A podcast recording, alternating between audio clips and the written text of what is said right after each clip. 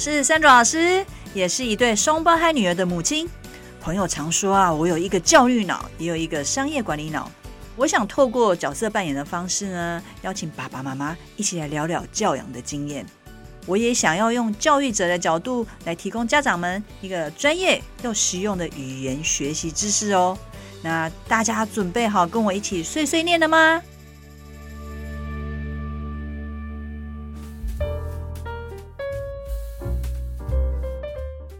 这一集呢，我们继续来做总复习。我们来看一下，台湾的家长如果从小就带着孩子一起学英语的话，那家长常问的问题、碰到的挑战会是哪些呢？这边的问题大概有，比如说，呃，英语环境的刺激不足啊，呃，不知道怎么教自己的孩子啊，哦，时间分配分配的呃很紧张，自己的口音不正确该怎么办？怎么吸引孩子啊？保持对英语的一个兴趣啊？无法循序渐进，小孩只想接触自己喜欢的一个主题哦。下班之后想要好好的跟孩子培养感情，做一些轻松快乐的事，但是又要兼顾学习的进度，真的有一点难。没有环境，小孩没有兴趣，如何提高兴趣？其实这些题目听起来大概可以分成三大类。那第一大类就是跟教养有关的。那像是怎么跟孩子互动啊？啊，怎么对待孩子啊？其中包含希望孩子听话啊，要乖啊。那我想要借这个机会聊一下乖跟听话这一题哦。我刚好呢，今天早上照例就带着我双胞胎要上学的之前，我们会开车到家旁边的垃圾车去倒垃圾。那当我们倒完垃圾的时候，我真要。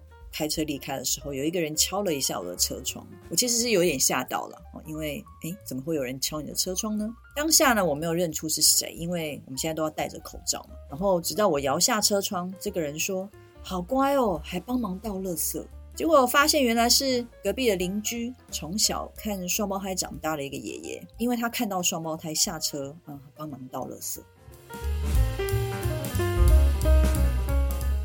好乖到底是什么意思啊？坦白说，我很少跟我的女儿们说啊，你们要乖要听话哦。那这个话我其实只会对我们家的猫说了，因为我从小就很讨厌听到我妈跟我说小孩要听话要乖。我常想那什么意思啊？具体一点好吗？我猜就是要按照家长的期待做事情。至于家长的期待和孩子的意愿，往往是有落差的。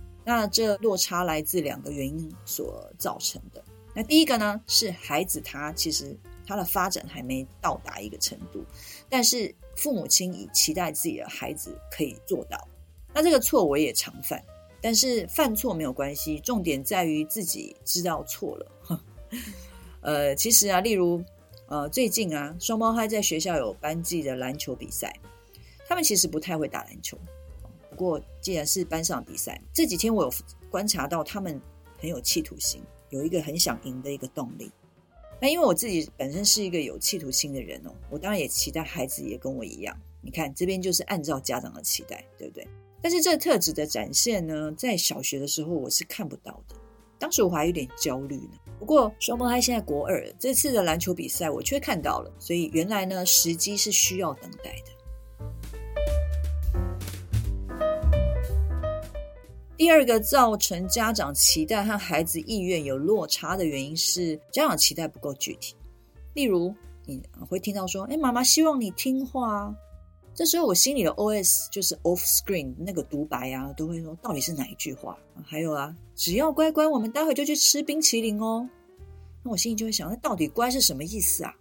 还有要记得这句话其实没有用，因为孩子只会专注在冰淇淋哦。呃，另外我也不喜欢这种。条件交换，我们常说在称赞孩子的时候呢，需要具体一点，因为这样孩子会比较清楚知道说刚刚是哪一件事情被肯定了，那下次就不会再犯错，或者是他知道就比较具体说什么可以做，什么不能做。同样的，当我们在要求孩子的时候呢，也要具体。像隔壁的爷爷就会称赞双胞胎很乖，是因为帮忙倒垃圾。我坦白说，倒垃圾这件事情对我来讲是很基本的，它不是额外学习的事情，呃，所以我不会说乖，我倒是会说，诶，双胞胎会很主动帮忙，其实这是一个很棒的事情。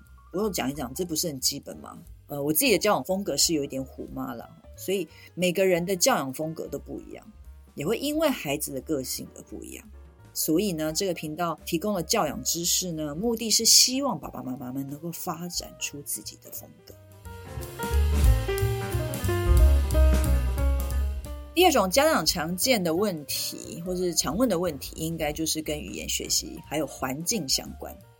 其中家长比较关心的是啊，自己英文不好，嗯，在家怎么带孩子呢？那说来好笑，我自己是英语教学的专业哦。可能也是因为了解，所以我就更没有按照一般理论上建议的方式去教双胞胎。为什么呢？因为现实生活上我会有时间的问题，我做不到。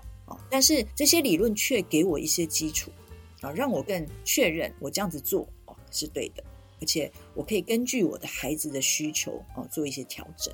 那针对不是英语教学专业的爸妈而言呢，在孩子的语言学习发展上面，不知道期待什么。然后也会产生一些问题，还有质疑。像有的家长会就会问我说：“我的孩子呢，怎么听了一个月的 CD，一个字都说不出来？还有我的孩子啊，在看影片的时候坐不住，一下子就跑掉了。我的孩子现在还口齿不清啊，何时候才能会有正确的发音呢？另外就是刚刚讲的，我自己发音不正确，会不会害了孩子呀？那没有环境，孩子没有兴趣，这该怎么办呢？”其实，呃，这些问题呀，如果你问我的话，我不会给你一个标准答案，因为我可能会先问十个问题来厘清你的问题和需求。为什么呢？因为每个孩子都是独特的，而且您的教养风格也是独特的，您的学习还有小朋友学习状况也是独特的，所以呢，啊、呃，我不会给你标准答案。不过语言学习倒是有通则，啊，环境很重要，说穿了，更具体一点，也就是。孩子泡在英语环境里面的时间的长短就很重要。再来就是到底有没有用这个语言，那就思考一下我们要怎么提供这样的环境给孩子。比如说在婴幼儿的时候，这个环境我们要怎么营造呢？等到孩子去上幼稚园了，开始有自己的想法的时候，我们这个环境怎么营造？要用什么样的方法去引导他？要记得，别人用的方法不一定会适合自己，还有自己的孩子。那例如，别人有一岁的孩子就开始讲话啊，两到三岁呢就可以开始讲单字或句子。这些其实都是根据孩子泡在英语环境的时间不同而定。我常常接触到焦虑的父母，因为在网络上面看到别人分享孩子的影片而感到焦虑。那父母亲焦虑都是正常的啊。我从小也是被比较长大的，因为我的父母也是很焦虑。说实在，那当时的是小孩子的我，其实被比较的感觉是不好的。我常会觉得我就是我，我为什么要跟别人比较？当时是希望我的父母能够多多注意我、看我、多了解我。所以呢，我们现在当父母喽，我要提醒自己，我们开始焦虑比较孩子的时候，要先问自己：我们有好好看看自己的孩子吗？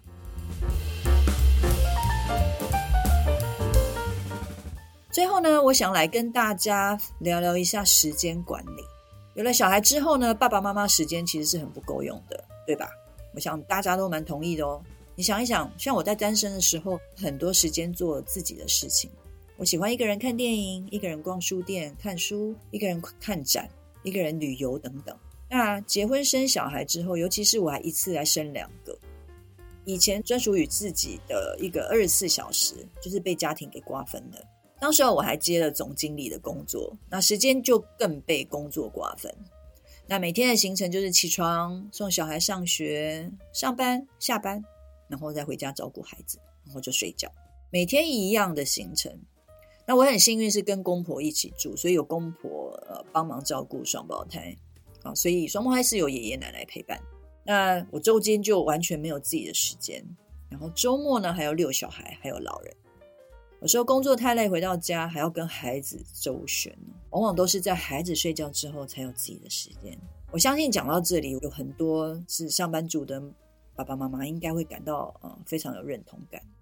另外，因为我自己是教育工作者，也认为觉得教养啊陪伴孩子的时间是很重要的。所以双胞胎小的时候，我因为常要上班，还有出国啊出差，那无法多多陪他们。我认为我错过了他们的成长。我常会感到自责，觉得自己读了那么多的有关呃怎么教孩子学英文的书啊，甚至我自己当了老师，然后发现我花在学生的时呃身上的时间还比教自己的孩子还多，于是想到这边，我又自责了。不过呢，最近双胞胎告诉我，他们的同学都很羡慕啊，我会花时间跟他们聊天，讨论事情。我顿时之间体会到一件事：原来父母陪伴孩子的感受，时间的长短是孩子认定的，不是家长自己规定每天花多少时间，或是做什么特别的事情。因此，我相信，就算每天花十分钟陪孩子，而且是认真陪伴哦，不滑手机，给孩子您最投入的十分钟。每天一次，我相信孩子感受到的不是只有那十分钟哦。那这其实这个也是我一直提到的有关品质哦。希望呢，第三十还有三十一集的轻松聊总复习呢，能够引起您的一些共鸣。你可以不用完全同意我的分享。那我一直强调，每个孩子都是独特的，所以您的教养风格也会不一样。如果透过我和来宾分享，能够帮助你思考和，做决定，除了学习教养，还有语言学习知识之外呢，能够发展出专属于您自己还有孩子的教养风格，这才是我所乐见的哦。感谢您的收听，我们下次聊。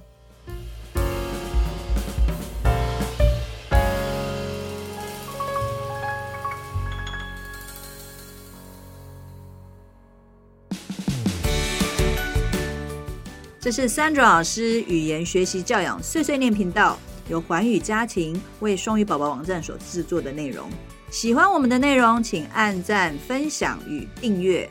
如果想要获得更完整的内容，请至双语宝宝网站阅读部落格文章，或到 YouTube 频道搜寻 Sandra 老师或是语言学习教养碎碎念的关键字，与我们分享你的教养问题，我们一起学习，陪孩子成长。